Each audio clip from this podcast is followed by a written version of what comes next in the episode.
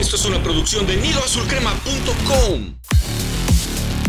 Bienvenidos al Nido Podcast. Somos exigentes, somos águilas.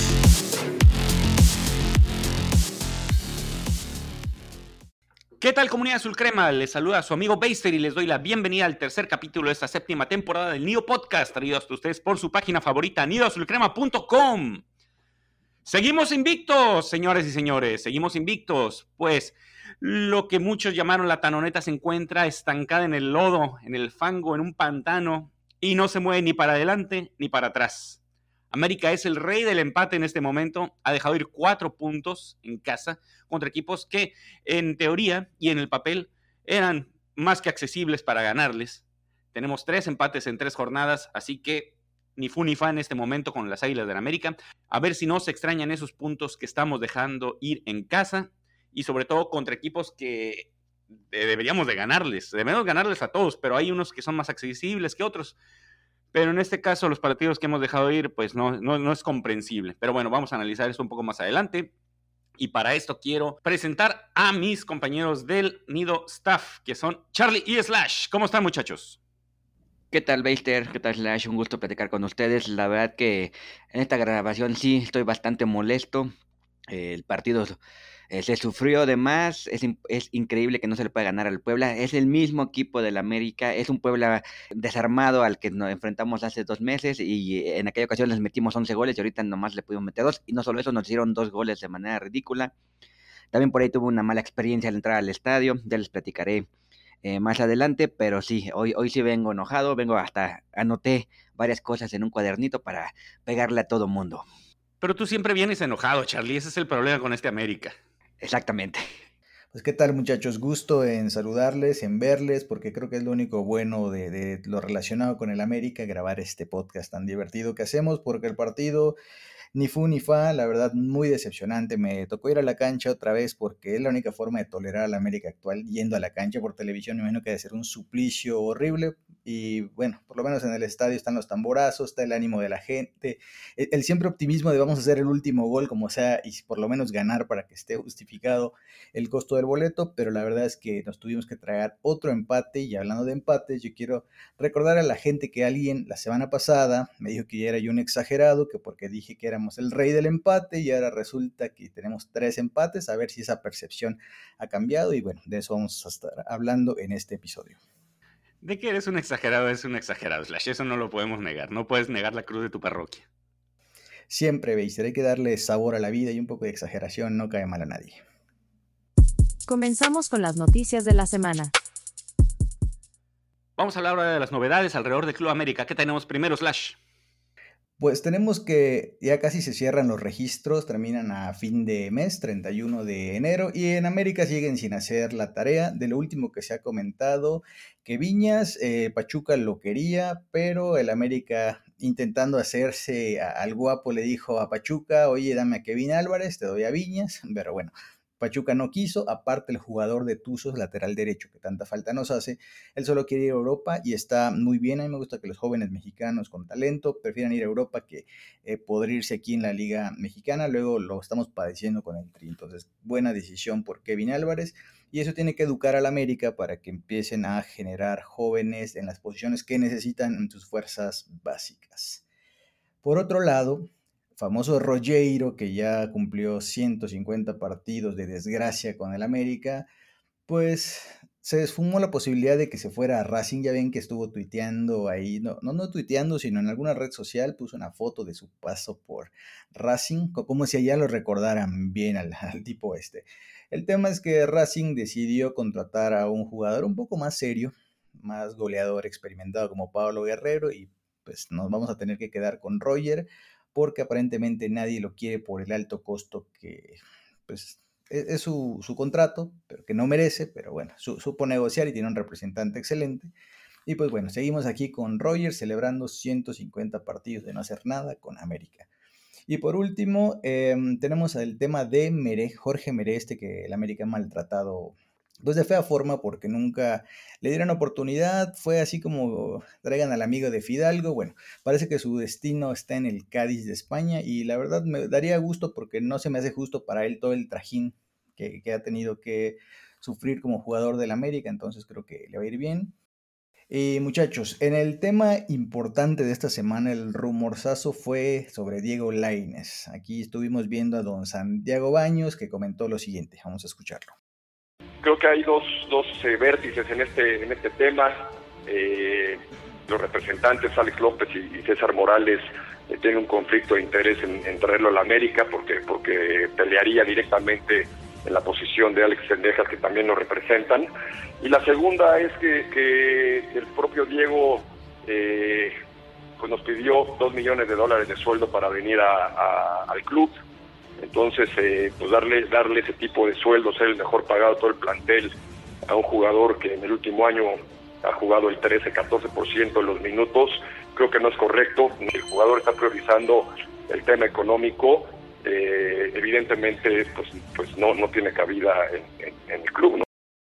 Y bueno, con ello queda clarísimo que Baños pues, dijo, o más bien está cerrándole la puerta en la cara a Laines, y en caso de que el jugador, el volante nacido en América, pues regresaría a Tigres, que sí, probablemente le pudiera dar los dos millones que está pidiendo. Así que pregunta para ustedes, muchachos, ¿qué les pareció ventilar esto de Laines? O sea, lo que cuesta, quiénes son eh, el nombre de su representante y, y no de otras negociaciones donde nunca se menciona nada de esto. A mí en lo particular se me hace de muy mal gusto estar revelando cuánto gana un jugador, sobre todo en el país en el que vivimos. Se me hace de muy mal gusto y a mí me suena que hubo gato encerrado ahí, la verdad no es un comportamiento de baños, eso lo esperaría yo de Herrera, y creo que ni Herrera se atrevería tanto como a ventilar cifras, entonces, ¿qué les pareció muchachos? Para mí, reprobable desde donde se le mire. Eh, totalmente de acuerdo contigo, Slash. Muchos habla de los famosos códigos del vestidor y códigos de la cancha, que hay cosas que no deben salir de, adentro de un equipo. Eh, creo que se mostró que Baños ya siente un poco de presión por este tema de los refuerzos. Lo noté enojado y creo que sí, de cierta manera, decir, bueno, no viene Laines porque es caro. Y ya, ¿no? Así como en algún momento dijeron, pues no viene este, Arturo Vidal porque es imposible, ¿no? O sea, sí dar una explicación que deje tranquila a la gente porque también por ahí como comentaste en Twitter slash, eh, la gente se le está yendo encima a Laines, pues él no tiene la culpa, él pide y se lo dan, pues bienvenido, ¿no? O sea, si no juega, si juega, si es bueno, si es malo, eso no importa, ¿no? Si él y sus representantes dicen quiero dos millones y se los dan, pues él feliz, ¿no? Entonces, creo que es, un error de la afición eh, irse sobre Laine o sobre cualquier otro jugador que nació en América y regresa a otro equipo. Eh, está bien el amor a la camiseta, pero pues, también cada quien tiene que ver por su futuro, ¿no? Y, y, regresando un poquito rápido al tema de baños, creo que se equivocó. Creo que si va a ventilar, entonces, como bien también comentaste, ¿por qué no nos dicen qué pasa con Viñas? ¿Qué pasa con Roger? ¿Por qué no han podido venderlo? O sea, si van a dar números, si van a dar de pelos y señales de fue el representante tal, pues que lo hagan con todos los eh, jugadores entonces. Definitivamente no son las formas de dar a, conocer cómo no se puede llevar a cabo una, negociación, dar cifras, dar nombres.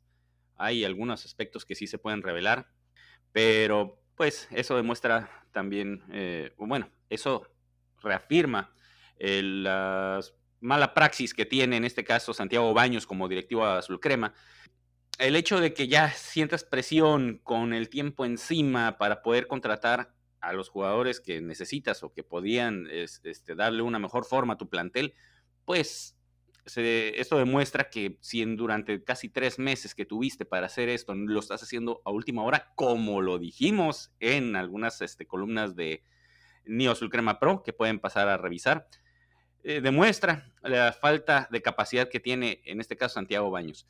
Por otro lado, es excesivo lo que está eh, solicitando Diego Laines. Está mal que se haya revelado, pero bueno, ya que lo sabemos, ¿cómo puedes pedir dos millones de dólares de sueldo? De sueldo, cuando apenas has jugado unos cuantos minutos durante ya varios años en Europa. No puedes llegar a pedir eso. Bueno, claro que puedes, pero es risible que pienses que te lo van a pagar, salvo que seas una directiva que te da absolutamente todo, como pues en este caso todo parece indicar que va a ser Tigres quien lo va a contratar, porque al parecer creo que ni siquiera en la MLS le hicieron caso a Diego Laines, no hay interés por otro equipo europeo, a menos que él pretenda bajar sus pretensiones, valga la redundancia, Yo hubiera esperado que Diego Lainez siguiera buscando algo en Europa, pero con lo poco que se ha podido cotizar debido a la poca participación que ha tenido desde su arribo, primero en el Betis y después en el Braga ya en Bélgica, pues no, no tiene mucho eh, de dónde escoger, así que lo más probable es que lo veamos nuevamente acá en México, pero enfundado en otra camiseta. Pero pues, no, no, no, no son ni las mejores formas ni de la directiva ni del jugador por ser tan ambicioso. Pues a ver, yo ahí creo que pedir no es pecado. Y si hay alguien dispuesto a pagar lo que pides, es que quiere decir que sí vales eso que tú estás solicitando. Así que si Tigre le paga a Laine 2 millones es porque ellos consideran que sí los vale. Entonces, para mí el problema es que el América no los quiere pagar simplemente porque ellos consideran que debe priorizar su carrera, pero nadie le tiene por qué decir a un jugador que debe priorizar. Es bronca de Laine. Si, si no hubiera nadie que le ofrezca ese dinero, pues diríamos, está sobrevaloradísimo el tipo. Pero si hay alguien que dice, yo sí te los pago, entonces el que está mal ahí es el América que simplemente no lo quiere pagar.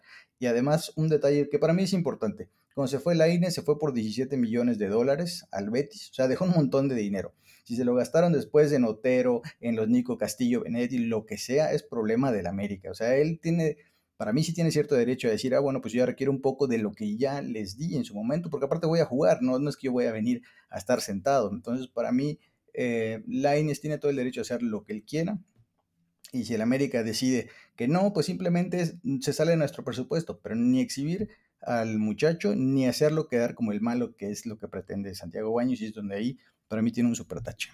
Estoy completamente de acuerdo. Está muy mal revelar las cantidades y bueno, hacer básicamente tirarle la bolita, en este caso al jugador. Pero es que también, regresando al punto de que si él pide y alguien se lo paga, ese es el problema que encarece a los jugadores y es un problema no solo de México, es a, nivel mundial. La inflación de los precios es lo que está provocando que ya de repente un jugador con muy poca calidad, no estoy hablando precisamente de la Inés, o que tenga muy poca participación, esté pidiendo las perlas de la Virgen y esté pidiendo un montonal de dinero. ¿Por qué? Porque alguna directiva de chocolate va a terminar pagándoselo. ¿Por qué? Porque dicen, ah, bueno, tengo dinero, puedo pagarlo. Pero realmente vale tanto. El problema es que cuando piden tanto y se los dan, van a seguir pidiendo más y más y más y más, aunque no se lo merezcan. Y eso es un problema global. Pero vemos que en el mismo fútbol mexicano pues, está pasando lo mismo. Y es que no puedes encarcer tanto a jugadores así. Por eso eh, tenemos tanto problema de deshacernos de los Rogers, de los Castillos, de todos esos jugadores súper sobrevaloradísimos que están eh, en el plantel y ya después nadie les puede pagar. ¿Por qué? Porque les dan lo que piden y ya después no saben cómo deshacerse de ellos.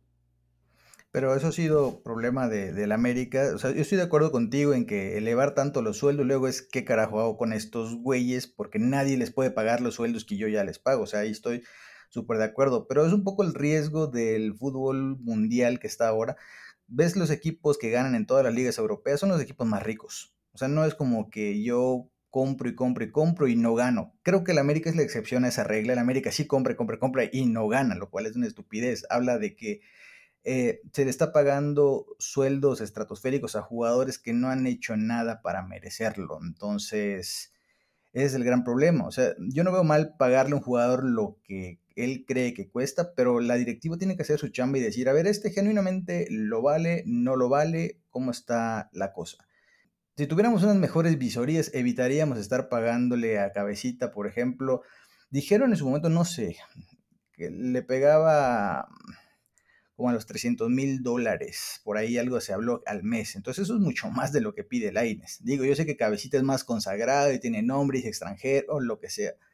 Pero, ¿quién autorizó algo como eso? En caso de que sea cierto, ¿no? Digo, fue algo que, se reveló. Yo estoy intentando pues, no dar cifras, porque dije que está mal hacerlo, pero eso es lo que se reveló en su momento. O sea, no me lo estoy inventando como una exclusiva. Entonces, me parece que el América tiene que pagarle bien, pero siempre que haya una buena visoría y no dejarse llevar por el nombre. Ya lo hicieron con Sergio Díaz en su momento. Ah, es que lo visorió el Madrid. Entonces, si el Madrid lo visorió, ¿yo qué tengo que visorear si soy un pobre muerto? O sea, yo lo acepto. Lo mismo con Cabecita. Ah, ya ganó con Cruz Azul.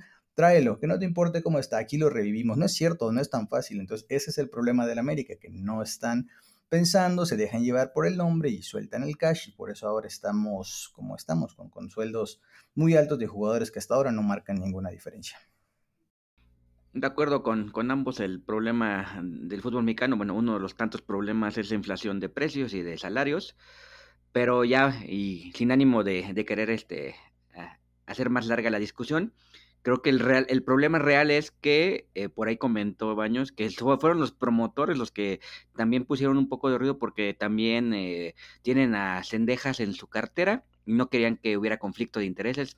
Yo creo que no saben qué quiere decir conflicto de intereses, pero que no podían tener al mismo a dos jugadores de su misma empresa, que curiosamente es la que Baño siempre, siempre busca, en la misma posición, en el mismo equipo, ¿no? Que es totalmente absurdo. Pero bueno, si están este, de acuerdo, nos vamos a la parte de la femenil. El equipo jugó eh, la fecha 2 contra el Puebla. ellas sí pudieron ganarle al Puebla. De hecho, le metieron una goliza de 7-0 en la cancha del Azteca, con una muy buena entrada. Y los goles fueron de Kiana Palacios, que anotó dos, eh, Sara Lubert anotó otro por ahí, en penal, en su regreso al Azteca, Natalia Mauleón y dos de Scarlett Camberos, que los que pudieron ver el partido eh, no, no van a, dejarme mentir, Scarlett dio un partidazo, creo que participó en todos los goles, o sea, es impresionante lo que juega esta chica, ojalá pudiéramos tener una versión masculina. Y a destacar, eh, la América va a jugar la fecha 3 otra vez en el Azteca contra las Cholas de Tijuana, eh, el domingo a las 5 de la tarde. Y, y por ahí también se reveló una foto medio detrás de cámaras de que parece ser que ya también va a tener una mascota oficial, ya va a haber una versión femenina de Agui. Y entonces me da mucho gusto que poco a poco la, la femenil vaya ganando terreno, vaya ganando sus propias cosas y que no ande viviendo a la sombra de la varonil es bueno que tenga su propia identidad el equipo femenil y sobre todo si está teniendo buenos resultados. Sabemos que hay altibajos, pero este marcador tan abultado contra Puebla demuestra que, que van con todo, están siendo eh, más certeras de cara a la portería, aunque bueno, también vimos que en el partido anterior se cansaron de fallar oportunidades, pero bueno, hay unas de cal por otras de arena en lo que es la liga femenil en general, no solo con el América. Ya viene el análisis de esta jornada. ¿Cómo estuvo el partido? Vámonos ahora sí con el encuentro en el que América y Puebla empatan a dos goles. Partido bastante emocionante, no podemos negar, fue bastante movido, de ida y vuelta, sobre todo en el principio. Puebla puso en predicamentos en los primeros minutos al América con un par de llegadas bastante peligrosas, esto debido a lo endeble que se encuentra lo que es la defensa. Pero al final eh, América terminó yéndose al frente con un gol de Henry Martín después de una buena jugada que realizó el aparato ofensivo del América, cediendo a Emilio Lara, quien a su vez puso eh, un pase filtrado para Alex Sendejas, quien solamente puso un pase a la red prácticamente para que Henry Martín empujara de pecho y le diera la ventaja mínima momentánea al América. Ya para el segundo tiempo, Puebla empató por medio de Gastón Silva en un remate de cabeza en el que lo dejaron prácticamente solo. Repito, poniendo en evidencia lo mal que está la defensa americanista. Incluso pude ver en, en, una de las repeticiones que Gastón Silva llegó solo y en algún momento Emilio Lara estaba marcando a Diego Valdés. O sea, estaban entre ellos dos marcándose y no sabían a quién estaban agarrando de Puebla es increíble, increíble la falta de coordinación que hubo ahí y además de que la defensa pues no, no supo resolver en ese, en ese momento eh, los predicamentos eh, que pusieron en Oscar Jiménez que nada pudo hacer en ese gol. Posteriormente, siete minutos después, Alejandro Sendejas se sacó un tremendo golazo que le dio nuevamente la ventaja al América después de recibir un centro de Salvador Reyes por el lado izquierdo que no pudo recibir Diego Valdés, toda vez que pues, le habían cometido una falta, pero se acreditó lo que fue la ley de la ventaja. El México americano tomó de zurda y cruzó por completo, poniendo en el ángulo la pelota y dándole la ventaja momentánea al América de 2 a 1. Pero pues como lo bueno no dura en este América, en una nueva jugada de balón parado, después de que se había soltado para ir una pelota, Emanuel Gularte, otra vez de cabeza, vence a la defensa americanista tras una tibia, súper tibia marca de Israel Reyes. Nuestro refuerzo, que pensamos que iba a ser una solución, sobre todo en el juego aéreo, pues no pudo detener al eh, jugador de Puebla, que dio el empate definitivo entre Camoteros y Águilas en el Estadio Azteca. Sobra decir, América fue quien dominó el partido, Puebla tuvo sus oportunidades, pero realmente quien tuvo la pelota fueron las Águilas.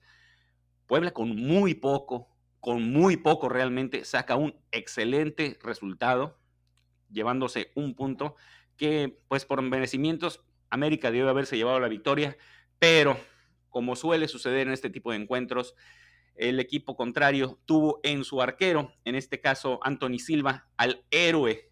Tapó prácticamente cinco o seis oportunidades clarísimas de gol.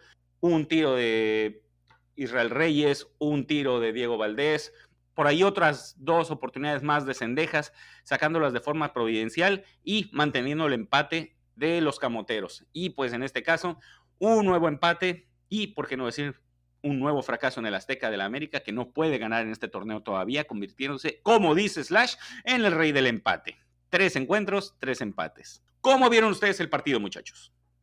Pues la verdad es que, eh, como la mayoría de la gente que escucha este podcast sabe, intento ir al estadio eh, cada vez eh, a, a los partidos de casa y Slash podrá darme la razón, la experiencia del estadio empieza desde que llegas, ¿no? Entonces, eh, tuve ahí un problema en la entrada en la puerta especial para abonados, que eh, cada vez hacen más complicado el tema para los abonados, en vez de ayudarte, lo hacen más difícil.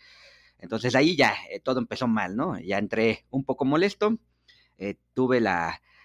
ganas de ir a ver cómo estaba la nueva playera y resulta que en la tienda Nike del estadio, en la tienda América, no hay este, de talla, solamente había una talla extra grande, no había de otras tallas y realmente increíble y patético que eso haga la tienda oficial.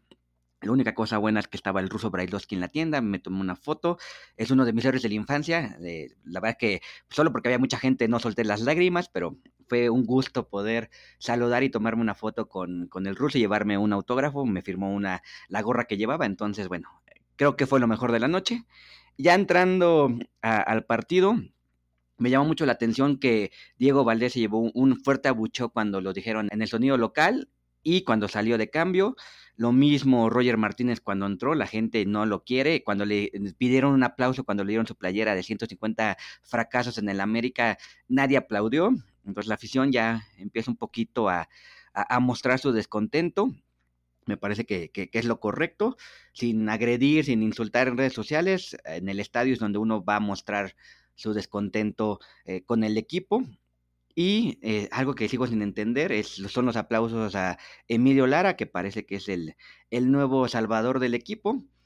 Y también estoy muy, eh, muy preocupado por el bajo nivel de Fidalgo. El segundo gol, él perdió el balón que terminó en el saque de banda que derivó en la jugada del gol. algo le está pasando a, a Fidalgo. Espero que no sea de esos jugadores que cuando ya tienen un contrato seguro eh, largo eh, se nos vengan a la maca. Y rápidamente nomás eh, para complementar un poquito lo que comentas, Beister, que no estoy muy de acuerdo con lo que dijiste que Puebla hizo poco. La verdad que Puebla, a diferencia de, la América, aprendió de lo que le pasó en, el torneo pasado, ¿no? Se, se, se, fue goleado en tres ocasiones y vino a plantarse de una manera eh, bastante inteligente, cerrando todos los espacios de la América. No es culpa del Puebla que la América no tenga la capacidad de, jugar de otra manera. Si ya sabes que se te van a venir a encerrar, si ya sabes que te van a tapar a Henry Martín, no puedes jugar de la misma manera. Lo discutimos la semana pasada. O sea, tienes que cambiar. O sea, si ves que ya saben cómo vas a jugar, pues cambia tú, ¿no? O sea, no esperes a que mágicamente se arregle todo, que es lo que está pasando con el, con el Tan Ortiz. Y rapidísimo unas estadísticas. El América hizo 19 disparos y el Puebla hizo 8. De esos 8, 5 del Puebla fueron a arco y 6 del América fueron al arco. O sea, sí hicieron poco, pero fueron más eficientes. En tiros de esquina, Puebla tuvo 2 y el América tuvo 15. ¿Cuántos goles cayeron de tiro de esquina del América? Ninguno. Puebla hizo un gol de tiro de esquina y casi hace un gol olímpico en el segundo intento. Entonces, es increíble, parece poquito, pero no tan poquito si eres más eficiente. Y, y la última que les quiero comentar es, el América tocó la pelota 559 veces, que no sirve absolutamente de nada si son pasecitos intrascendentes. Y los centros, que yo no sé qué pasa con el América, la verdad es que es increíble. El América intentó 36 centros, de los cuales 4 fueron efectivos. El Puebla intentó 12, de los cuales fueron 3 efectivos, y ahí cayeron los goles del Puebla. Entonces sí, parece ser que el Puebla no hizo nada, parece ser que el Puebla se vino a encerrar. El Puebla vino a cambiar la historia de lo que le pasó el, torneo pasado y casi se lleva el triunfo porque antes de que cayera el primer gol del América, Puebla ya haya fallado dos claras. Pues ya dijeron bastante ustedes de lo que fue el, el gotejo contra Puebla. La verdad, a mí me parece increíble que un equipo como el América, con todo respeto para el Puebla, que sabemos que es un equipo animador, pero pues nunca protagonista, dos veces en tu casa te alcance en el marcador. Eso se me hace patético por donde se le mire, pero la verdad es que todo esto tiene su origen en una sola persona que es Fernando el Tan Ortiz, un tipo que no se sale del 4-2-3-1, no importa contra quién vaya, en qué cancha, en cualquier condición, de día, de noche, con lluvia, con sol, el tipo siempre juega 4-2-3-1, porque esa es la única que se sabe. Eso es lo que a mí me preocupa y es un poco de lo que comento en la nota de calificaciones, que es un tipo con cero variantes, o sea, ¿qué hacen en Cuapa entre semana? Que cuando el partido está así medio intenso, ¿por qué no intentar otra cosa? ¿Por qué siempre tiene que haber un 10? Sea Valdés o sea Roger, cuando a veces esa posición no se necesita según el parado que se tenga, que tenga el rival en la cancha. Entonces, yo no entiendo por qué todos los cambios son hombre por hombre. O sea, se va eh, Brian Rodríguez de nefasto partido. Quien entra, cabecita, justo en esa posición. Se va Diego, quien entra, Roger en la misma posición. Se va Cendejas, quien entra, Leo Suárez, la misma posición. Entonces, cuando estaba o está Viñas, no sé si se va a ir o se va a quedar, porque luego dicen que, Pachuca siempre sí, pero hay, hay, que esperar. Es hombre por hombre, todo es hombre por hombre con el Tano. Y así el equipo ya es súper predecible para los rivales, los mismos jugadores ya saben, o sea, yo creo que están aburridos de jugar el mismo esquema. Entonces, me parece muy triste que a los dos reyes que vienen de Puebla, de Chavita, Israel. Los dos lucieron bien en Puebla jugando con línea de 5 y aquí el Tano está terco con que Chavita es lateral izquierdo suplente natural de Fuentes cuando no lo es.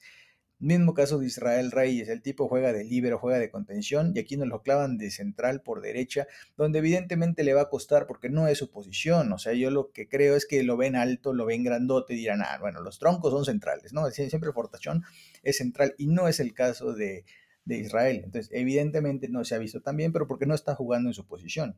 Yo aquí se la voy a dar toda al Tano y no al jugador como normalmente haríamos, porque él no es tan especialista en la posición. Entonces, creo que el problema es el Tano Ortiz que ya está alcanzando su límite como entrenador, no le da para más, lo que vemos es lo que hay y en la América no es un sitio para que esté él aprendiendo. Así que creo que lo más sano es empezar a ver cuáles son los planes B C entrenador porque este América no va a ir a ningún lado con este señor Ortiz. Muy bien, ya escuchamos lo que teníamos que decir nosotros. Ahora vamos a ver qué tienen que decir nuestros colaboradores, Pete y A Torres. Amigos de Nido Podcast, ¿cómo están? Los saluda a Torres. Continúa el invicto de nuestras águilas. Caramba, qué cosa tan terrible, ¿no? En estos tres primeros partidos, tres empates. Ya es hora de ponerle fin al interinato de Fernando Ortiz, al largo interinato de Fernando Ortiz, pero bueno, parece que ahí continuará por un buen tiempo el Tano.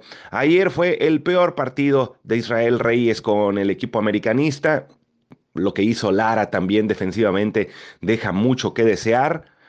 Y bueno, el caso de dos hombres en especial que la afición americanista ya está totalmente harta uno es Diego Valdés, el estadio le da el premio que se merece cuando sale del campo. Y el otro es el señor Martínez, ¿no? Que a él le dieron un reconocimiento por sus 150 partidos jugados. Es, e, este, este reconocimiento es el reflejo de la directiva que tenemos, ¿no? Solapadora de estos holgazanes. Ahí están esas eh, cifras de 150 encuentros, reconocida por el club para uno de los peores jugadores en la historia del americanismo. Pero bueno, a favor del Club América podremos decir que se empató ante un equipo que ya lleva jugando este sistema durante un buen tiempo con Larcamón. ¿Cómo? ¿Ya no es Larcamón el entrenador del Puebla? Caramba, es cierto, es un guanabí de Guardiola, terrible lo con el América, no poderle ganar a un equipo con plantel barato y con un entrenador, sí, también eh, que, que tiene poca, muy, muy poca experiencia. Lo único rescatable del América, otra vez, el caso de Henry Martín, que marca un muy buen gol. Y Sendejas, bueno, eh, está, esperemos, teniendo un buen repunte después de haber sido convocado por la selección de los Estados Unidos. Saludos amigos. Hola, ¿qué tal amigos del Nido? Tres empates en tres juegos es la clara muestra de que hubo una muy mala planeación para el clausura 2023 por parte de la directiva. Pareciera que se confiaron por lo hecho el torneo anterior y yo estoy convencido de que Santiago Baños piensa que solo es cuestión de suerte lo que falta para el título, algo muy alejado de la realidad. La verdad es que este plantel tiene muchos nombres, pero en realidad no están a la altura de las, de las circunstancias.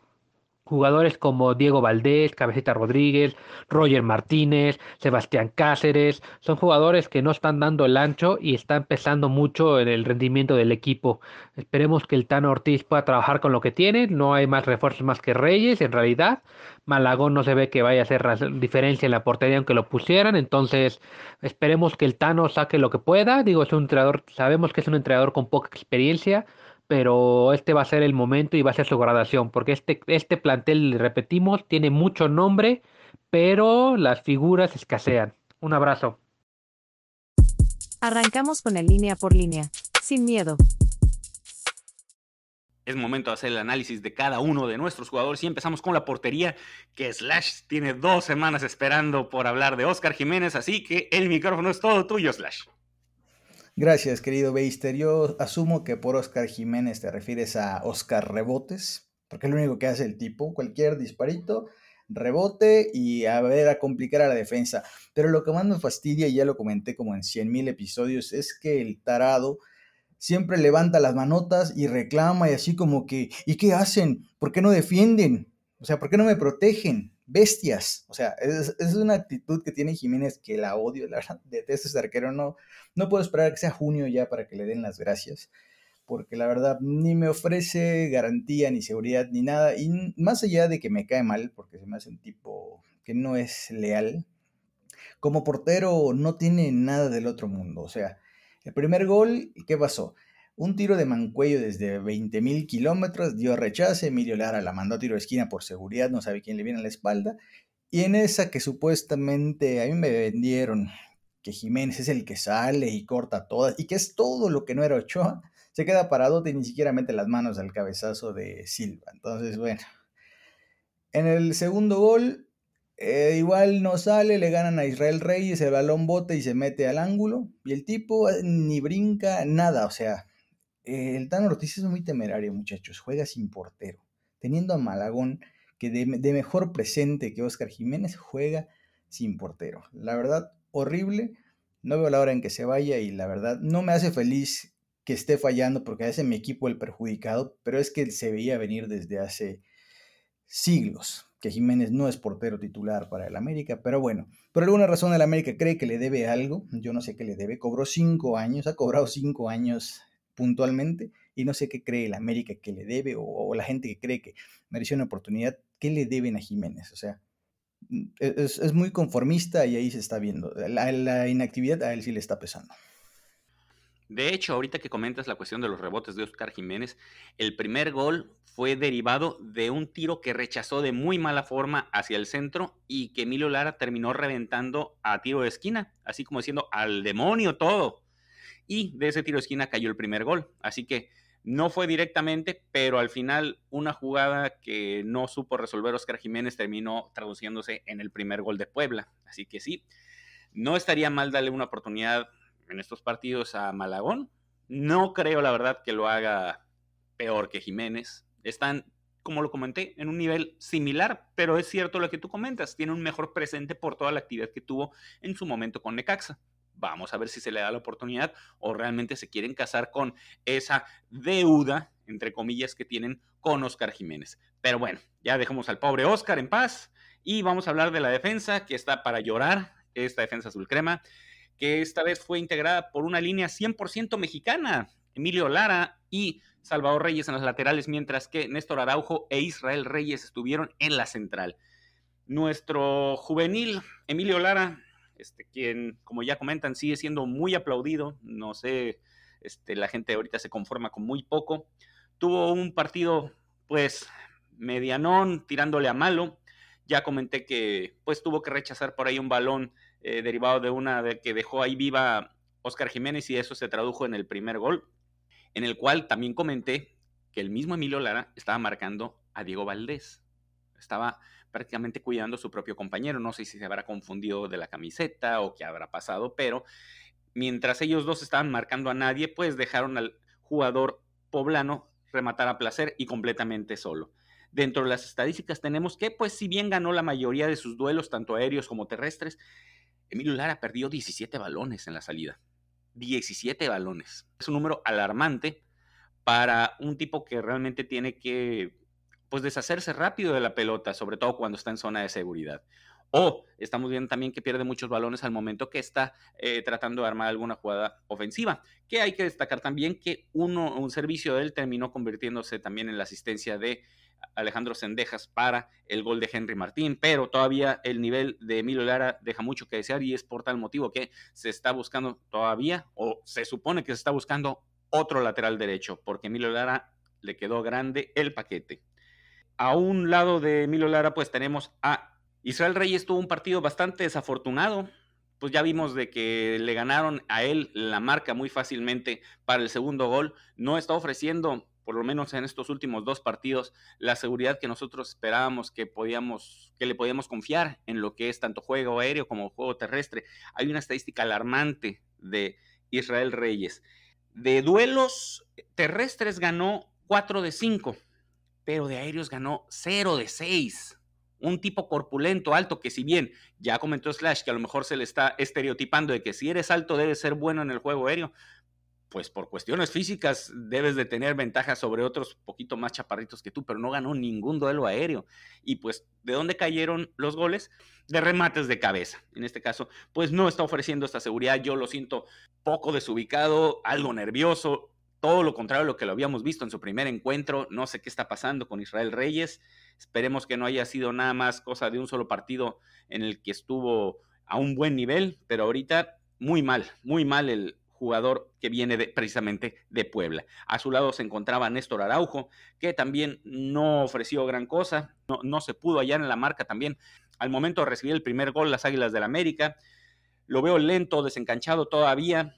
Habíamos visto desde la vez pasada que por qué no había sido utilizado y se seguía confiando todavía en, en Cáceres en esta ocasión se escucharon nuestras palabras, se le dio la oportunidad a Néstor Araujo y pues vemos que realmente no está al 100% todavía. No sé si viene de una lesión, cuestiones de adaptación después de los viajes este, eh, con la selección mexicana, pero no es el Néstor Araujo que vimos el torneo pasado.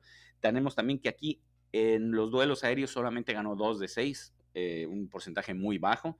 Y por el otro costado tenemos a Salvador Reyes, que no tuvo mucha participación, perdió cinco balones en la salida, algunos de importancia, pero trató de involucrarse en el juego ofensivo. Pues en punto positivo podemos ponerle que eh, la asistencia indirectamente, pero asistencia para el golazo de Alejandro Sendejas, a pesar de que pues, el balón no iba realmente para Sendejas, pero terminó el centro de Salvador Reyes llegando al México americano, que terminó convirtiendo en el segundo gol de las Águilas de la América. En conjunto, esta defensa es muy mala permiten dos goles del Puebla, quien, como ya comentaron, únicamente tuvo cinco tiros a portería, de los cuales metieron dos. ¿Qué pasa con esta defensa? ¿Será realmente el planteamiento del Tan Ortiz lo que está fallando? ¿O es que a estos jugadores les falta todavía acoplarse? Recordemos que Salvador Reyes tenía rato de no jugar como lateral, por lo menos de inicio, que Néstor Araujo no había jugado hasta este partido, Israel Reyes va llegando, Emilio Lara, pues está joven todavía y pues no se había conjuntado con el resto de sus compañeros. ¿Será realmente falta de conjunción o realmente falta de calidad? Yo espero que sea falta de conjunción y eso va a ser algo que únicamente con los partidos que disputen juntos van a poder solucionar. Muy bien, entonces pasamos a la siguiente línea, donde regresó Richard Sánchez a la, a la titularidad y estuvo Álvaro Fidalgo por el otro lado. Como ya comenté, Fidalgo anda bajón, él fue eh, no causante directo del segundo tanto, pero una jugada en un contragolpe de Puebla donde él tenía el balón controlado, que era muy sencillo despejarla, la perdió y ahí, de ahí se derivó el segundo tanto poblano. Y bueno, eh, Fidalgo tocó la pelota según esto 128 ocasiones y solamente tuvo un disparo a la portería eh, en el segundo tiempo, una gran atajada del portero poblano. Pero la pregunta es, ¿De qué nos sirve que toque tanto la pelota si los pases son al costado, hacia atrás, al costado, hacia atrás? ¿Dónde está el Fidalgo que iba hacia adelante? ¿Dónde está el Fidalgo que daba los pases filtrados a sus compañeros que llegaban mejor posicionados? ¿Dónde está el Fidalgo que disparaba gol? Eh, no lo sé, creo que se quedó en las vacaciones de Sembrinas o está triste porque Meré eh, lo están tratando mal. No sé qué está pasando ahí. Habla muy bonito en los micrófonos, que quiere ser ídolo, que los campeonatos, que el América es el más grande. Papito, ya ponte a jugar, por favor, ¿no? Y Richard Sánchez, eh, otro que tiene muy buen pie, le hemos visto muy buenos goles, apenas el torneo pasado contra el Toluca hizo un golazo en un partido sumamente cerrado. Hemos tenido tres encuentros cerrados, él ha tenido participación en los tres partidos y en este contra el Puebla jugó eh, casi todo el partido. ¿Cómo es posible que no haya tenido un solo disparo gol? No tuvo Sánchez. Es el que mejor le pega, carajo, y no le pega a la portería y está con los pases intrascendentes. Y para colmo, eh, cuando hay un balón parado, está Sánchez listo para cobrar hacia la portería y lo sacan y meten a Leo Suárez. O sea, por Dios, o sea, es increíble lo que pasó con estos dos jugadores ayer. Em, sí, de acuerdo con lo de Fidalgo, que es algo de lo que expresé en la nota de calificaciones. E, este Fidalgo, el de este torneo, recuerda mucho al que llegó, el de los pasecitos intrascendentes, y no a ese que ya habíamos visto evolucionado con pases entre líneas, pases diagonales, que pisaba un poquito más el área. No sé si, digo, conforme pasan los días, empiezo a creer que estos casi tres meses de parón mató a casi todos los jugadores. A todos se les olvidó todo lo que habían conseguido y todos como que arrancan de cero. O sea, fue demasiado parón, demasiadas vacaciones. Entonces creo que es el problema con, con Fidalgo y algunos otros que veo que nomás no terminan de arrancarse. Ya son tres fechas, pero ya jugaron la Copa Sky, que más o menos era, tenía cierto ritmo, o sea, no eran partidos oficiales, pero como que desde que digan Copa y ya no eh, oficiales, como que juegan cinco pesos más. Entonces es muy raro lo que está pasando con algunos jugadores. Y bueno, hay algo que tal vez no es tan raro, que es la zona de creación, que siempre dan una de cal por 8000 de arena empezamos del lado izquierdo con Brian Rodríguez, el famoso rayito. Todos decíamos, le va a ganar el puesto titular a cabecita, porque es muy fácil ganárselo al, uruguayo que, no está haciendo nada. Pues bueno, Brian ya tiene el puesto titular. El problema es que no está haciendo nada. Todos los partidos los comienza igual. Es que se la pasen, hace una diagonalcita por aquí, por allá intenta filtrar, se las tapan o el recorte queda corto o el disparo se va ligeramente desviado y de ahí se empieza a borrar de los partidos. Contra Puebla fue la misma porquería de cada ocasión, por lo menos de las ocasiones recientes con Brian no pasa nada con él y pues un partido intrascendente para el olvido y si así es como quiere ir a Europa, bueno, va, a estar complicado y peor para nosotros porque si ese va a ser su nivel, pues ya vamos a tener otro caso Nico Castillo, otro caso Renato Ibarra, otro caso Roger Martínez, Bruno Valdés, saben todos estos que cobran mucho y no juegan nada. Al centro tuvimos al famoso Diego, yo creo que aquí difiere un poco con Charlie que me ha dicho que él lo vio así asquero horrible, es un mix ahí muy feo. A mí no me pareció un partido espectacular, pero creo que ligeramente mejor que los anteriores. Y esto porque le cometieron dos penales. Yo no entiendo cómo el penal del primer tiempo, que se vio clarito en todo, a lo largo del estadio, a lo largo, a lo ancho, se vio clarito el penal y ni siquiera fue al bar el, árbitro. O sea, la verdad, terrible, terrible, terrible ese arbitraje. Y en el segundo tiempo, em, previo al gol de Cendejas, al golazo de, Cendejas, le habían cometido penal, o sea, ya había producido dos. Y también hay una que me acuerdo clarísima, recién ingresado el cabecita, Diego la agarró y el cabecita que corría por izquierda se la filtró y el cabecita tenía que hacer lo único que sabe hacer bien, por lo menos de su etapa anterior, que es encarar al único defensor y cruzar al arquero. El cabecita corrió, se tropezó, no, no sé en qué quedó esa jugada, pero se me hizo ridículo y es ahí donde dices, bueno, está bien que Valdés no pasa por su mejor momento, pero si cuando hay una jugada clara y se la das a un tipo que supuestamente tiene talento y la erra, pues a Valdés ni se le cuenta como asistencia ni se le cuenta como pase clave, pero fue por culpa del compañero. Entonces me parece que en general Diego mejoró tantito, no nada extraordinario porque salió y salió entre bucheos, pero creo que comparado con lo que ha hecho últimamente, digamos que subió otros 5 pesos su nivel. Esta parte rapidísimo de, del penal, el primero sobre todo, porque el segundo fue ley de la, de la ventaja. Eh, si ya existe la herramienta del VAR y el América después de esa jugada tuvo la pelota casi inmediatamente, o sea, ahí yo creo que es trabajo del entrenador explicarles en, el, en la semana es saca la pelota para que haya tiempo de ir a revisarla. O sea, como siguió la jugada y siguieron ahí peloteando, pues ya, no pasó nada. Entonces yo creo que ahí también se muestra un poco de la falta de capacidad del capitán y del entrenador. Ahí la instrucción debe ser inmediatamente, si tienes la pelota, sácala, porque era muy claro, y ya como siguieron jugando, pues el árbitro ya no, ya ni siquiera la paró para nada, ¿no? Exacto, Charlie, has dado un punto que yo siempre he pensado en justamente qué pasa si la jugada sí es de bar, o sea, sí, hay que cobrarla, pero el balón nunca sale. Pasan tres minutos y no salió. ¿Qué pasa ahí? ¿Van a anular tres minutos de, fútbol? ¿O qué pasa si, si en la siguiente de contra marca gol el equipo rival, pero tú tenías pendiente cobrar un penal? O sea, ¿qué pasa ahí? Entonces yo creo que igual eh, que tú, los jugadores deben tener malicia de que, oye, si es dudosa, ay, me tropecé y la echas afuera y que la revisen, porque si no, le das motivo al árbitro para decir, bueno, ya pasó bola, no hicieron tanto drama, y, en el bar tampoco le van a insistir tanto, porque al final es el árbitro, el que está en la cancha, el que decide si ir o no. Entonces, si le das un motivo para que él no vaya y no lo exhiban, pues para él mejor. Entonces, creo que les faltó colmillo ahí, así que, pues, ah, tienen que aprender estos muchachos. Hay que pasarles el enlace del podcast para a la cuenta oficial de, del Club América para que se enteren de algo estos muchachos que no están vivos en la jugada. Y bueno, el último de los volantes ofensivos, el único que se presentó a jugar, el señor Sendejas, un gran partido del México americano, que la verdad metió un buen centro, que, curioso porque lo metió de derecha. Es de, eh, es de esos zurdos que la derecha solo le sirve para subirse al camión y la verdad fue un muy buen centro. Eh, Henry la, convirtió muy bien. Luego hizo un golazo, se lo inventó, pero en general fue el único por banda derecha que, sí supo cómo jugarle a Puebla. O sea, no fue, ay no, Puebla está encerrado, entonces me voy a ir a estrellar contra todos como hacen Brian o Roger o Diego o cualquiera. O sea, Sendejas sabe cuándo ir por fuera, sabe cuándo ir por dentro. Me gustó su partido, pudo hacer un golazo. El 3 a 1 que fue el poste, fue una lástima, porque la verdad sorprendió, porque Sendeja siempre se perfila para meterla al palo más lejano del arquero, y esta vez se la cambió, se la tiró a su poste, iba a ser un golazo, em, y tristemente de ahí, pues vino el, 2 a 2, ¿no? Pero ese era el 3 a 1. Pero yo tengo un, una, un comentario que hacer, y, y quiero saber su opinión.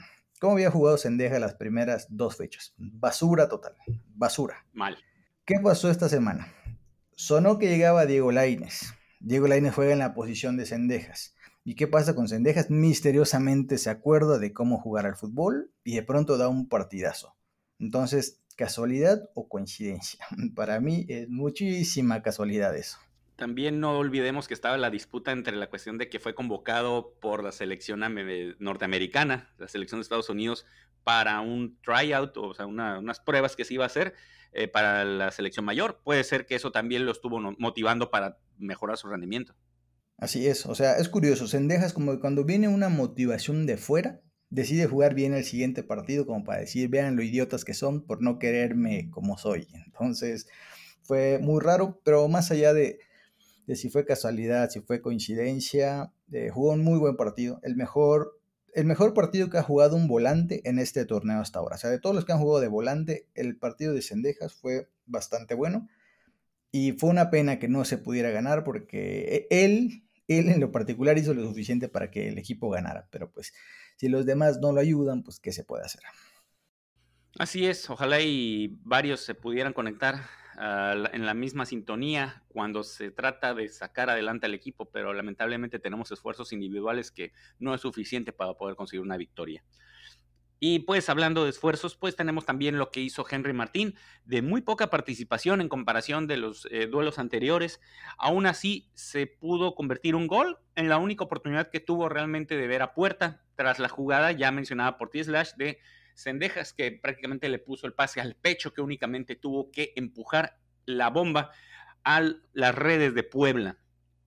Fuera de eso, yo noté a Henry Martín muy alejado del área, incluso si revisamos el mapa de calor del rendimiento de Henry Martín durante este partido, prácticamente se la pasó en tres cuartos de cancha.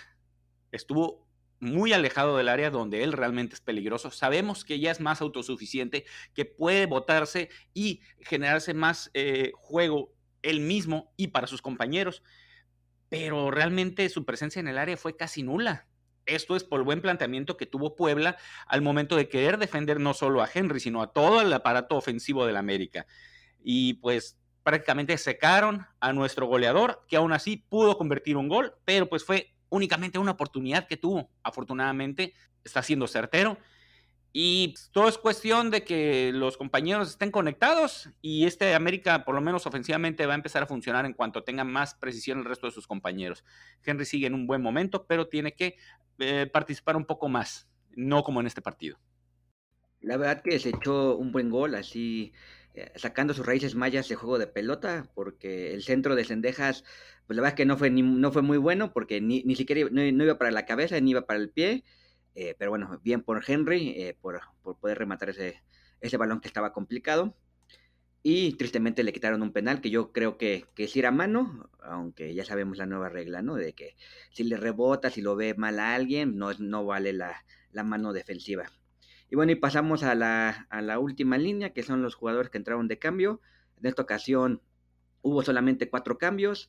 Y sí, como comentó Slash hace rato, hombre por hombre. Primero entró el cabecita por, por Brian, que la verdad fue pues, terrible el partido de Brian, pero fue peor el partido del cabecita. Eh, como bien comenta Slash, hubo una jugada donde ridículamente se cayó.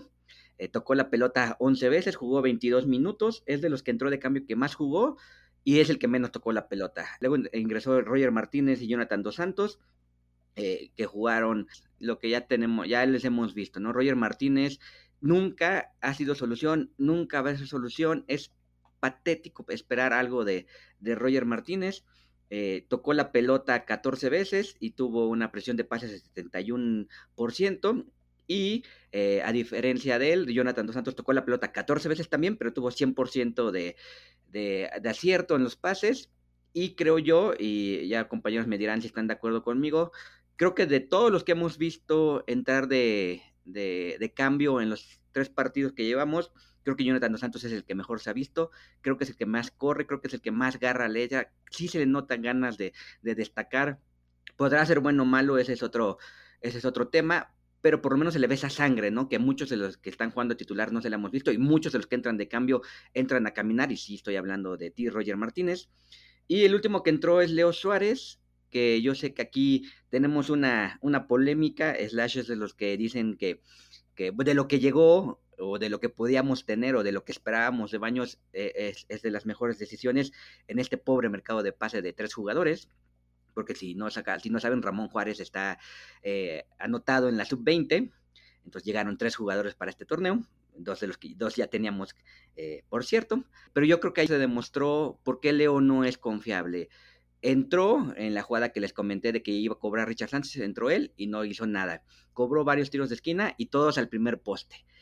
Y si se dan cuenta, eh, casi todos los tiros de esquina de la América van al primer poste y nadie de la América se para en el primer poste. O sea, es absurdo que si ya sabes que tus compañeros no la llegan, nadie se pare, se pare en el primer poste para intentar una peinada, tocarla. No, o sea, todos están atrás de, del portero y se pone un jugador del otro equipo en el primer poste y la saca sin problemas. Y la última jugada, un tiro libre de frente, 20 eh, minutos para prepararlo, la, barrera del Puebla, los 11 jugadores, uno tirado en el piso, un, jugador de Puebla llega y le mueve el balón a Leo, Leo lo besa, lo acomoda, pisa el pasto, se amarra las agujetas y la pone en la barrera y se acaba el partido. O sea, ese es Leo Suárez, tampoco va a ser solución, podrá tener un partido decente, podrá tener por ahí un, un tiro a gol, pero lo que vimos contra el Puebla es el Leo Suárez que vamos a tener siempre cuando se requiera alguien que venga a apagar el fuego, él no va a ser, al contrario, va a ayudar a que se incremente. Pues ya para nomás complementar tantito, más bien dar mi, mi, punto de vista, estoy de acuerdo con Jonathan Dos Santos, el único Jonathan decente que tenemos en esta plantilla, tenemos dos, acuérdense, el único decente es Jonathan Dos Santos, que lo comenté igual en la nota de calificaciones, es increíble cómo los jugadores dicen, no, es que como no juego, soy un muerto, no tengo ritmo, no conozco a, nadie de mis compañeros. Jonathan cuando entra pareciera que juega toda la vida, o sea, entra con, una, con unas ganas de hacer las cosas bien, más allá de que sea solución o no, la actitud cuenta mucho y aunque entre ocho minutitos, entra con ganas de, ayudar, con ganas de, de, que se note su presencia, no como otros que entran, me metieron ocho minutos, estoy ofendido porque solo me metieron ocho minutos y voy a jugar basura, entonces por eso sigue sin jugar más minutos importantes porque este, en la actitud se ve. Y en cuanto a lo de Leito, yo una cosa que digo, es cierto que es un jugador limitadón, que a veces tira una buena gambeta, un buen centro, a veces no, o sea, es un jugador regular son, pero tiene mucha actitud, o sea, él no le rehuye el balón, o sea, él siempre lo quiere. Eh, en cualquier pelota parada él busca ser protagonista y como nadie se la quita, pues él dice, yo voy. Entonces mi punto es que si, por ejemplo, Roger, que tiene mucho más talento, se supone, tuviera la actitud de Suárez, otra cosa sería. O sea, nosotros tenemos un mix de jugadores con talento y sin determinación, y muchos que son pura determinación y muy poco talento. O sea, es raro que tengamos las dos. Digo, en el fútbol mundial es raro que un jugador tenga las dos, ¿no? Pero como que el América tiene una desproporción en cuanto a los talentosos flojos y a los determinados que pues su fútbol les alcanza para lo que les alcanza. Entonces, eh, por eso digo que, que, Leo no me desagrada, porque no es un tipo que rehuya, que no le alcances otra cosa, pero a mí me gusta que Sendejas por lo menos tenga una competencia por ahí, porque Leito siento que en cualquier momento, si se descuide Sendejas, se puede hacer con el puesto, así como Brian se lo quitó al cabecita. ¿Ya conoces Nido Azul Crema Pro? Es la membresía que te dará acceso a todo el contenido creado por tus amigos de Nido Azul Crema. Si te gusta lo que hacemos y quieres apoyarnos, entra a nidoazulcrema.com diagonal pro y vuela con nosotros. Utiliza el cupón Fuera Baños y consigue un 10% de descuento adicional en la membresía anual. Muchachos, no se hagan de rogar y suelten a los héroes y villanos de este partido. Vamos ahora con esta sección que tanto les gusta a la comunidad azul crema, héroes y villanos. Y vamos a escuchar primero los héroes de Charlie. ¿Quién tienes en tu selección, Charlie? Pues creo que eh, bueno, es complicado por el partido que vimos. Creo que en esta ocasión no voy a dar mención honorífica, le voy a dar otra vez el de héroe como la semana pasada a Henry Martín. Como ya comenté, fue una jugada complicada la del gol. Eh, hizo muy buen remate, cualquier otro jugador le ha metido la mano. Y tuvo un partido súper complicado porque tenía 3-4 encima todo el tiempo. Y aún así logró anotar y logró eh, poner en, en aprietos a veces a la defensa poblana. Bien, pues yo sí voy a dar una mención honorífica. Voy a coincidir con Henry porque me gustó que cuando marcaron el penal dijo, va a ser mía, quiero el título de goleo. Digo, al final echaron para atrás el penal, pero ese gol de pecho muestra una buena técnica. Es un tipo que ha evolucionado su juego y la verdad que aparte es el único que hace presión alta en el América. O sea, cuando Puebla más o menos adelantó líneas para buscar el empate, Henry era el único que correteaba. Los demás como que esos tres meses de parón ya se les olvidó que también tenían que ayudarlo a corretear. Y para mí, héroe del partido, eh, Alejandro Sendejas, gol, asistencia, poste, o sea, un partido casi perfecto. Me pareció ridículo que siendo tu único jugador enchufado, lo saques aunque sean por cinco minutos. El tipo venía bien, tenía ganas de hacer las cosas. ¿Y qué hace el ridículo Tano? No se vaya a enojar Leito. Yo quiero que todos estén bien, mis muchachos. Así que saco al que está en mejor forma y meto a Leito que no había visto minutos de la jornada anterior y pues bueno, ahí está el resultado. Voy a conseguir contigo, Slash. Eh, yo también le voy a dar la mención honorífica a Henry Martín, que si bien no fue el partido más afortunado de él, tuvo una y la metió. De buena forma, supo resolver un centro que a lo mejor sí no iba en la posición más cómoda para un rematador, pero supo sacar el recurso del remate de pecho. Ahora sí que dio el do de pecho y terminó facturando en este caso el gol que nos dio la ventaja momentánea. Y el héroe del partido de igual forma, como ya lo mencionaste, Alejandro Sendejas tuvo un partido espectacular con la asistencia, con el golazo que hizo y porque fue el único que realmente durante todo el partido, por lo menos mientras estuvo en la cancha, fue quien estuvo realmente presionando, quien estuvo queriendo poner en peligro a los defensores poblanos, pero lástima que sus compañeros no se contagiaron de esa actitud, pero al final le dio para ser el héroe de este partido. Y vámonos con los villanos, en este caso que creo que va y va bastante tela de dónde cortar. Yo la mención horrorífica se la voy a dar a Brian Rodríguez, partido desastroso de uno de los tantos uruguayos que tenemos en el equipo actualmente. Si bien ya mencionamos que Sendejas tuvo un gran partido, también mencionamos que Diego Valdés no tuvo su mejor partido, pero se le notó un poco más de deseo de tratar de sobresalir. Tuvo algunos pases interesantes, unos muy buenos, le cometieron algunos penaltis. Brian Rodríguez no hizo absolutamente nada, salvo una jugada que pisó línea de fondo, que hizo, que hizo, hizo la inversión por el lado izquierdo y terminando una diagonal que no terminó nada, se había quitado a dos jugadores bien, pero no supo resolver. Esa famosa penúltima jugada que tiene que hacer el uruguayo no las termina de concretar. Y fuera de eso, no dejó de estrellarse con los rivales no podía concretar ningún desborde, no hizo absolutamente nada de provecho por ese costado izquierdo, que realmente en este momento está muerto a la ofensiva. Y en cuanto al villano, o en este caso voy a dar villanos del partido, la línea defensiva, completita. No hay seguridad en la central, no hay seguridad en las laterales, pongas los hombres que pongas, pongas a Fuentes, pongas a Lara, pongas a Reyes o al otro Reyes en la central o pongas a Araujo, pongas a Cáceres, está muy mal esta defensa. Más adelante vamos a entrar un poco a, debatir este, aspecto, pero en sí toda la línea defensiva para que un equipo tan limitado en el plantel como Puebla te remate cinco veces y en esas te meta dos goles, es que estás haciendo muy mal tu trabajo. Así que para mí la línea defensiva completita son los villanos del partido. De acuerdo, Beister, y una disculpa, estaba tan ocupado golpeando a los que entraron de cambio que se me olvidó Sendejas, una mención honorífica tardía, y me voy a los villanos. Eh, creo yo que la mención horrorífica se la voy a dar a Néstor Araujo, porque se supone que es el hombre importante, que es el que jugó en Europa, que es el seleccionado nacional, es el que debe controlar a las mil joyas que tenemos en la defensa y entra y nos hacen dos goles ridículos de cabeza. Sí, tal vez eh, él no fue culpable directamente, pero no puede ser que no puedas eh, acomodar a tus compañeros, tanto en las laterales como al otro central, entendiendo que Reyes no es su posición natural, pero se supone que debería haber ese hombre de, carácter, ¿no? Ya porque ya vimos que Oscar Jiménez nomás lo regaña, entonces Araujo debería ser esa persona que si ve que desde la banca no está viniendo la, la, la solución, él debería ordenar a sus compañeros. Y el villano del partido, aunque va a sonar repetitivo, y hay muchos más que, se lo pudieron llevar, yo se lo voy a dar a Roger Martínez porque en el marco del festejo de los 150 partidos eh, como Águila, nos da otra actuación patética, terrible, de las que no tiene acostumbrada. La verdad que no entiendo cómo es posible, bueno, sí entiendo más bien, eh, es, es más increíble más bien que hayamos tenido que cargar cuatro años con este jugador. De acuerdo, muchachos. Eh, me, gustaría, creo que, a ver si nos da tiempo de hacer un episodio especial, porque tú acabas de decir algo, Charlie, que yo no estoy tan de acuerdo, pero creo que se presta mucho al debate. Tú dices que Araujo debe, debe ser quien acomode a la línea defensiva porque es el de mayor experiencia. Ok, pero realmente en una pelota parada.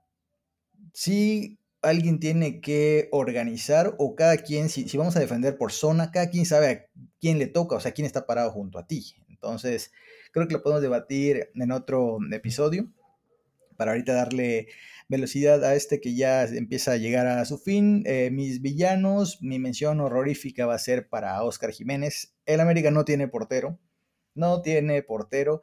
Y más allá de sus cualidades como guardameta, que cada vez las veo menores, no me gusta que se la pase regañando a todo mundo porque lo que va a hacer es que infunda miedo a sus compañeros. Eventualmente es, ay, ay, no la quiero regar para que no me vaya a gritar Jiménez. Eso tampoco es eh, positivo, por lo menos desde mi punto de vista. Entonces, creo que Jiménez no está siendo alguien que traiga energía positiva al equipo. Dudo que sus compañeros cuando volteen a ver hacia atrás se sientan muy seguros. Entonces, la verdad, para mí se tiene que ver en los dos goles, sin que sea su culpa 100%, siempre queda la impresión de que puede hacer un pelito más. Entonces, bueno, para mí él va a ser la mención horrorífica. Y el villanazo, ahí sí coincido con Charlie, no porque Roger se haya llevado este galardón de forma casi unánime desde que existe el podcast, vamos a dejar de tundirlo. O sea, fue patético, el tiempo apremia y metes a tu supuesto talentoso a que haga algo diferente. Puede meterla, puede fallarla, pero que tú veas la actitud. igual es la actitud de este tipo? Caminar porque él sabe que ya se va, él no le interesa el América, él quiere cobrar los últimos eh, meses que le quedan de aquí a mayo y después adiós, va a ser agente libre y ya se irá a otro sitio a engañar bobos. Entonces, eh, Roger Martínez, un pelmazo auténtico, no veo la hora en que se vaya y la verdad, villanazo del partido, de la temporada, de este año, del año pasado y de todos los años que ha estado en el América, una porquería de jugador. Y bueno, compañeros, aprovechando que estamos hablando de villanos, eh, justo en la conferencia de prensa acabando el partido contra Puebla, eh, le preguntaron a Altano sobre la defensa y esto fue lo que comentó.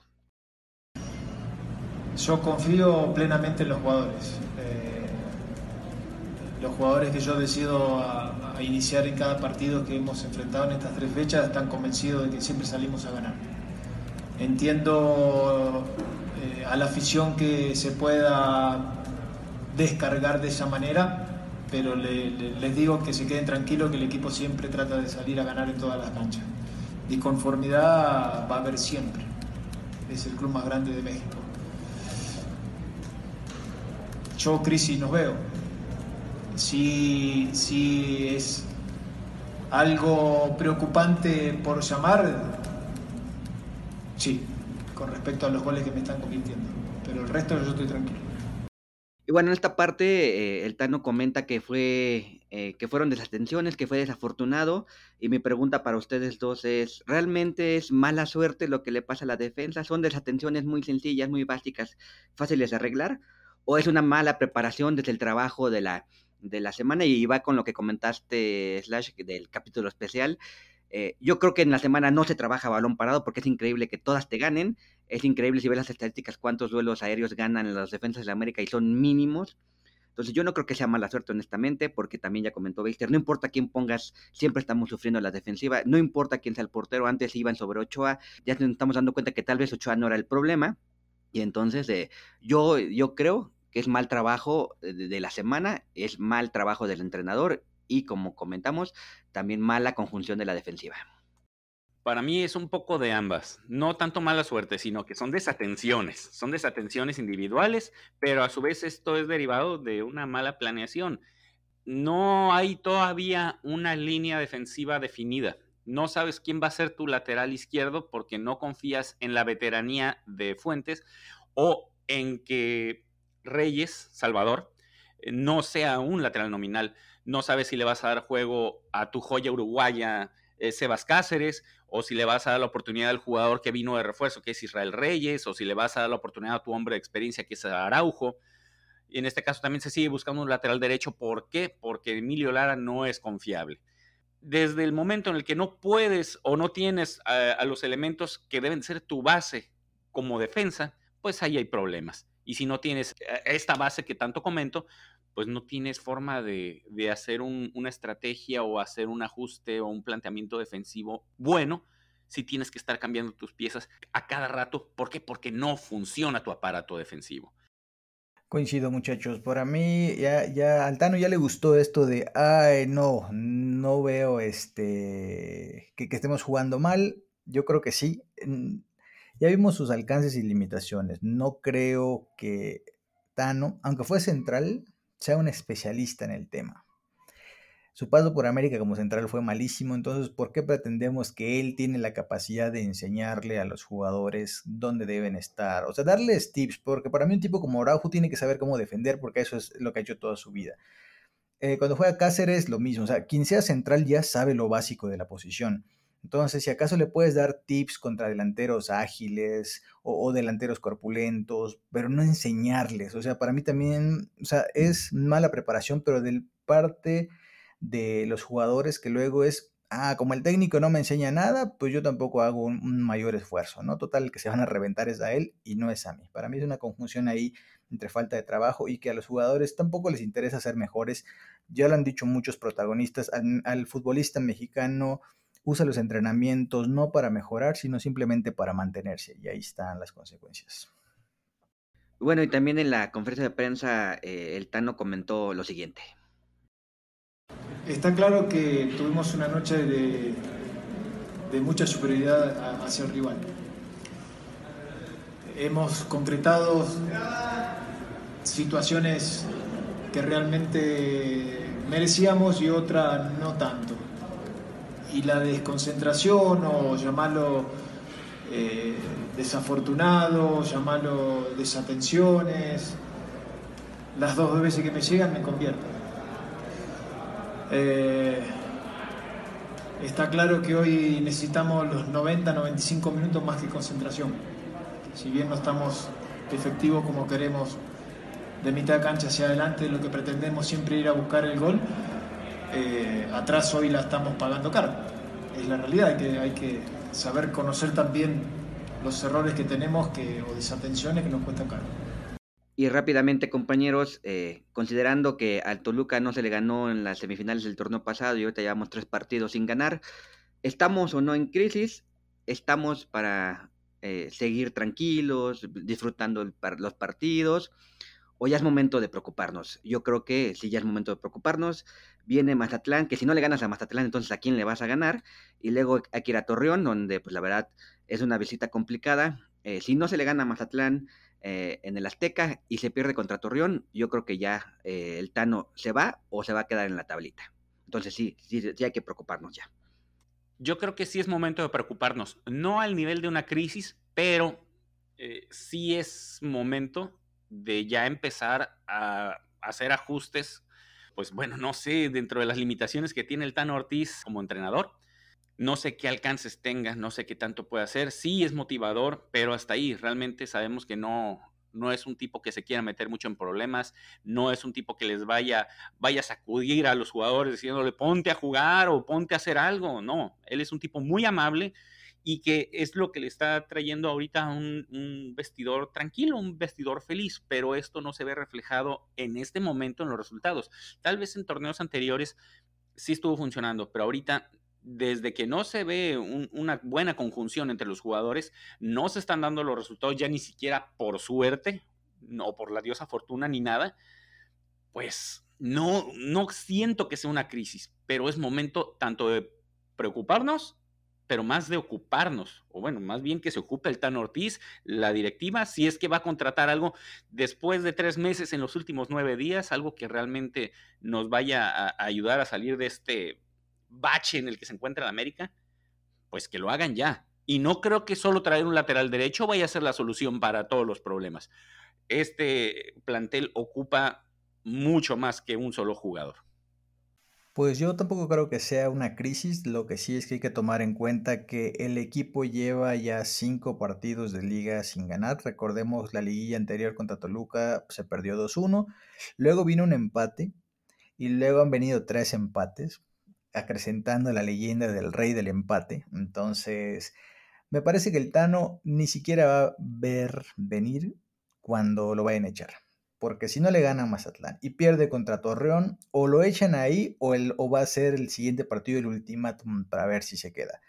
Así que como no saque los tres puntos con Mazatlán, prácticamente estará firmando su sentencia. Digo, no creo que sea crisis, pero porque, o sea, lo digo porque luego en el fútbol mexicano es empataste tres. Luego daba la casualidad que ganas dos seguidos, tienes ahí ocho puntos, estás ahí lo, puesto 12, 10 de la tabla. Eh, no estaba tan grave. Y si de ahí el equipo sube, pues no pasa nada. Por eso eh, las crisis no se pueden dar tan fácil en el fútbol mexicano. O sea, tienes que ser un equipo realmente muy malo para que digas que estás en crisis. Pero de que el América está en alerta naranjita, amarilla naranja, claro que lo está ahí. Y no es motivo para estar tranquilo, sobre todo porque son cinco partidos ya sin ganar. Entonces no sabemos a qué juega el Tano, los apapachos no funcionan. Así que a ver qué pasa muchachos. Es momento de entrar a preguntas de la afición.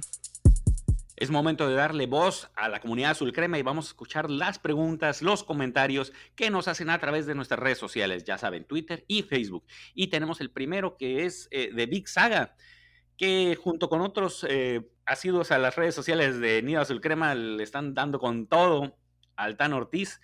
Big Saga comenta que para nada es el equipo que terminó la temporada pasada. El Tano no tiene claro con quién quiere o puede jugar no se puede pedir paciencia con un equipo que prácticamente es el mismo. Totalmente de acuerdo y ya lo mencionamos.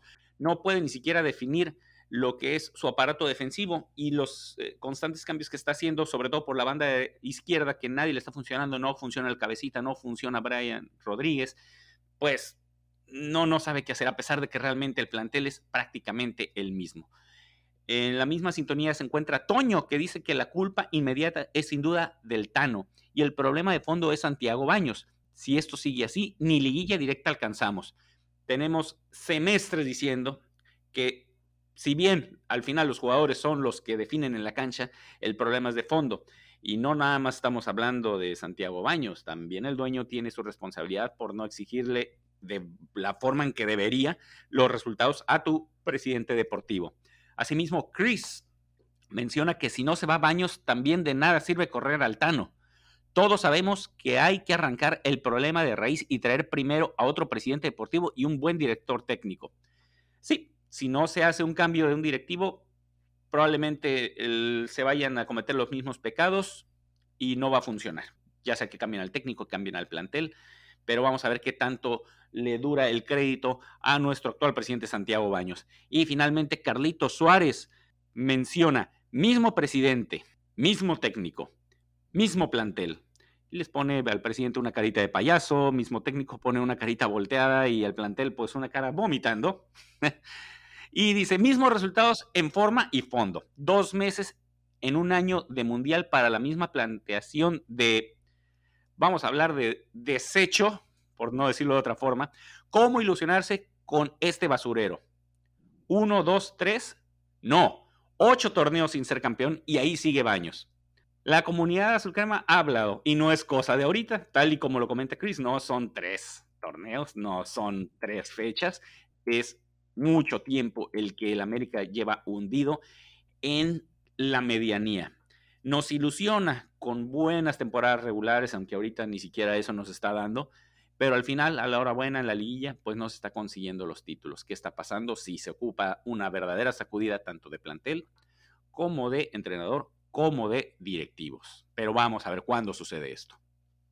Así es, querido Beister. Vámonos con el siguiente set de preguntas, que esta vez fueron un montón, porque en Twitter solicitamos que la gente se dejara llegar sus preguntas así, sin miedo al, que dirán. Y la verdad que tuvimos una gran aceptación por parte de la comunidad azul crema, por eso hoy lo estamos dividiendo por secciones para que pues cada quien conteste varias y sea un poco más ágil el tema. El siguiente comentario es de Sergio Baldazo. Nos dice, estamos indefensos en balón parado, Todas las ganó el Puebla. A Oscar Jiménez le falta confianza, creérsela. Israel Reyes anduvo muy fallón, al igual que Brian Rodríguez. Hubo al menos un penal a favor del América que no se marcó. Y es cierto, ya lo dijo Beister, que él dijo que toda la defensa eh, pues, era la villana del partido. Eh, en balón parado somos un cheque al portador. De Oscar Jiménez igual ya hablamos un montón, sobre todo yo ya lo acabé creo que lo suficiente. Israel Reyes, que anduvo fallón, es cierto, pero ahí un poco lo que hemos dicho, el tipo no es defensa central derecho, no así nació, él es líbero, él es contención, o sea, líbero y contención, eso juegan más cerca del medio campo que de la defensa, no porque sea grandote es defensor y ya dejemos los clichés, dejemos los prejuicios y creo que Reyes si lo ponen ahí junto a Fidalgo, capaz que va a potenciar a Fidalgo. En una de esas, o sea, tenemos esa sorpresita. Y bueno, del penal que no se marcó, eh, sí, eh, sobre Diego Valdés, primer tiempo, no se marcó, ridículo el árbitro, pero bueno, ya platicamos que si los jugadores no sacan el balón, le dan motivo al árbitro para que no eh, vaya a revisar. Entonces, este, viene ahí en el comentario. El siguiente es de Lintu, me parece que, que es, dice, desde hace mucho tiempo nos pesa la pelota parada, a favor nunca se remata portería, no recuerdo que haya peligro en un tiro de esquina o centro al área. Y pues en contra, ni se diga. Y es justo lo que ya platicaba Charlie hace rato. Todos los centros de la América suelen ir a primer, a primer poste y nadie está por ahí. Entonces, eh, ¿qué, practican estos muchachos en la semana? Yo creo que hacen concursos de mate, a ver a quién le queda mejor, o quién lo toma más caliente o más frío o algo así. O quién trae la mejor marca, porque hay un montón de marcas de, de mate, entonces yo creo que a eso se dedican porque entrenar pelota parada ni a favor ni en contra. Otra pregunta o comentario dice Armando, queda claro que el problema de fondo no era Memo, sino el poco trabajo a pelota parada, que por cierto ya tiene años resaltar lo predecible que es el club. Así es, este equipo hace rato, creo que desde la época de Pablito Aguilar, que él era a favor tanto en defensa como en ataque, ese tipo las ganaba a todas. No tenemos un defensor que sea así de fiable. Tuvo su momentito Bruno cuando llegó, pero cuando llegó, o sea, no estoy hablando del Bruno que se fue, sino del que llegó. Y también creo que Aguilera tuvo uno o dos torneos ahí interesantones, aunque bueno, por abajo en un cheque al portador. El punto es que no hay eh, confiabilidad en el América desde hace rato a pelota parada. La última de otro Armando, Armando González, dice, pues no los oigo que no sale a cortar los centros Memo. Se lo acabaron diciendo que no salía. los dos goles no salió el arquero ese de segunda que tenemos. Eh, aquí nuestro querido Armando González tal vez no ha escuchado mucho los episodios o, tal vez se quedó con las ideas de Beister sobre Ochoa, porque si alguien ha defendido aquí a Memo porque no era su culpa todo lo que pasaba, pues era precisamente este podcast, esta página, este proyecto. Y por supuesto que por lo menos yo he reventado todo lo que he podido a Jiménez porque no me gustan las farsas como ese arquero y así que bueno, hay que estar más atento ahí, Armando. El antimemismo vive a pesar de que ya no hay Ochoa, pero mientras esté Beister, seguirá vigente. Y bueno, pasamos a, las siguientes dos, preguntas. La primera es de César Gerardo, que nos dice que si ya toca eh, empezar a buscar reemplazo para Tano, eh, ¿cuánto tiempo tiene sin ganar? Pues tiene sin ganar desde los cuartos de final del torneo pasado en Liga, en partidos oficiales. Y creo que un buen presidente deportivo siempre debe tener un plan B. Y espero que ese plan B no sea Miguel Herrera, aunque todos sabemos que sí es, aunque esté por ahí Mohamed sin trabajo. Entonces, eh, siempre debe estar en, cartera un, un entrenador que, pueda venir a, cubrir el puesto en caso de que el Tano se vaya. Y la siguiente pregunta es de Mauricio Gómez, que algo que, y, dice algo que no se dice, pero el Tano ya no puede tener más chance. Mazatlán se gana o adiós. Creo yo que el, plazo no es Mazatlán, va a ser Torreón. Ya lo comentamos eh, hace, hace un ratito. Todos creemos que si no se le gana a Mazatlán y no se le gana a Torreón, o por lo menos no se le empata a Torreón, eh, se le acaba el crédito al Tano. Bien, ahora tenemos el comentario de Yogabola 9, que pregunta cuánto ganan Roger, Valdés y Cabecita como para tener el descaro de decir que Diego Lainez no se merece lo que está pidiendo. Estos tres petardos juntos en salario le dan tres vueltas a lo que pedía Laines y aquel juega en Europa y ellos no traen nivel ni para el Puebla. Bueno, ya hablamos hace ratito de la cuestión de, de Laines. Eso de que él juega en Europa es debatible porque juega muy poco, si es que juega. Eso es lo que yo en su momento comenté. A lo mejor juega el PlayStation o el Xbox, a lo mejor eso sí juega, pero no siento que Laines realmente ahorita esté como para pedir esos dos millones, ese sueldo de dos millones de dólares. No digo que los jugadores que ya mencionó, que Cabecita, que Roger y Diego Valdés eh, realmente sí desquiten lo que están cobrando, lo que están pidiendo, pero eso regresa al punto de que no hay que fomentar el inflacionismo, no hay que pagarle lo que piden si no hay algo que refuerce o que realmente justifique, más bien dicho, que justifique ese salario. Diego Laines en este momento no justifica con sus actuaciones y con su participación un salario de 2 millones de dólares al año. Que la estúpida directiva que tenemos ahorita les pague cualquier cantidad de dinero a los petardos que están en este momento es un problema, pero no hay que por qué hundirnos más en ese mismo problema si están viendo que no pueden pagar o no quieren pagar por, por alguien que realmente pudiera valer la pena. O sea, yo quitaría esos salarios tan inflados y se los daría únicamente a un jugador que realmente sea, casi casi una garantía, que ahorita en este momento no hay, ningún jugador es garantía, pero que por lo menos tenga eh, las credenciales necesarias que digan, ah, ok, este tipo sí vale 2 millones, 3 millones, 5 millones de dólares. Y es por eso que, pues, no sé, es muy debatible toda esta cuestión de los salarios tanto de Laines como de los otros jugadores. A mí me llama la atención algo que dijo Baños, que él decía que Laines iba a llegar a ser el mejor pagado. No estoy seguro que 2 millones al año sea el sueldo más caro que paga el América en este momento. Según yo, ganan más Cabecita y Diego Valdés como mínimo, y tal vez Roger Martínez. Ya se fueron Ochoa y Bruno, que igual eran un costo considerable en la plantilla, a nivel este, sueldos, pero yo no creo que 2 millones sea lo más, o sea, hubiera sido el jugador mejor pagado Diego Lainez. Es otra de las tantas mentiras de Baños que no podemos comprobar porque no tenemos acceso a los sueldos, ni queremos tenerlo, no nos interesa. O sea, yo siempre he dicho que aquí negocie lo mejor que pueda pero me parece que es una mentira esto de, de, Baños de que iba a ser el mejor pagado. O sea, eso fue ya como dar la puya final a todo lo que había ventilado, así que se me hizo de muy mal gusto. Pero usted, ¿ustedes le pagarían los 2 millones de dólares al año a Diego Lainez con lo que ha demostrado en este momento? ¿Sí o no? Yo sí, sin duda. ¿Tú, Charlie? Yo, Yo tampoco. le daba una coca, una coca caliente y si quiere. Y una buena torta. Exactamente, ese es el estadio que vale 120 pesos y parece que que son de oro, pero, pero solo eso. Y, es que con la alza de precios que tiene el Azteca, no, no sé si, la comunidad está tan enterada, sobre todo los que no viven en, la Ciudad de México, los, los refrescos ahora en, el estadio están en 100 pesos, una agua súper chiquita de 300 mililitros vale 40, unas palomitas valen 80, las cervezas, no estoy seguro, Charlie, si estaban en 120 o en 150, pero con ese dinero está para pagar de sobra el, el sueldo de Laines ya subieron a 150 y bueno, le daba dos cervezas a 150 al buen Liners al mes. Sí, la verdad es que, los precios están imposibles. Digo, yo entiendo que es un espectáculo y que ahí los precios siempre están por las nubes, pero el cambio que hicieron de un día para otro de casi un 20-30%, la verdad es una locura. Bueno, para cerrar este episodio, muchachos, última pregunta muy interesante de nuestro amigo Pablo, que nos dice, eh, esta etapa del América es peor a la última etapa de Peláez. Yo voy a decir que son la consecuencia de.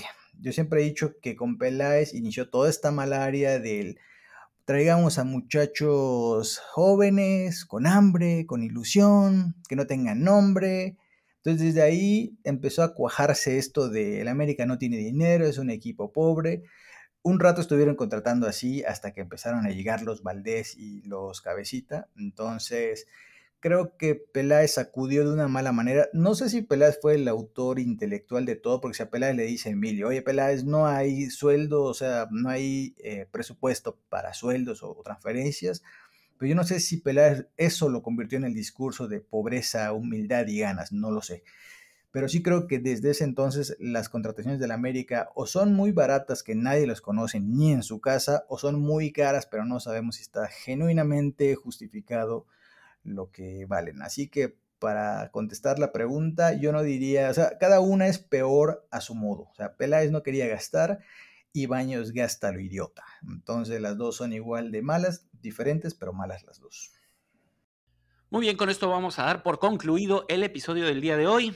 Quiero agradecer a la comunidad azulcrema por acompañarnos en todos nuestros episodios y los invitamos a que sigan eh, participando tanto en nuestra plataforma de newazulcrema.com como en nuestras redes sociales y asimismo que sigan acompañándonos en cada uno de los episodios que sigamos publicando a través de cualquiera de las plataformas que ustedes prefieran. De igual forma, les recuerdo que se suscriban a nuestra membresía de Neo Azul Crema Pro para que tengan acceso total a todo el contenido de nuestro portal de neoazulcrema.com.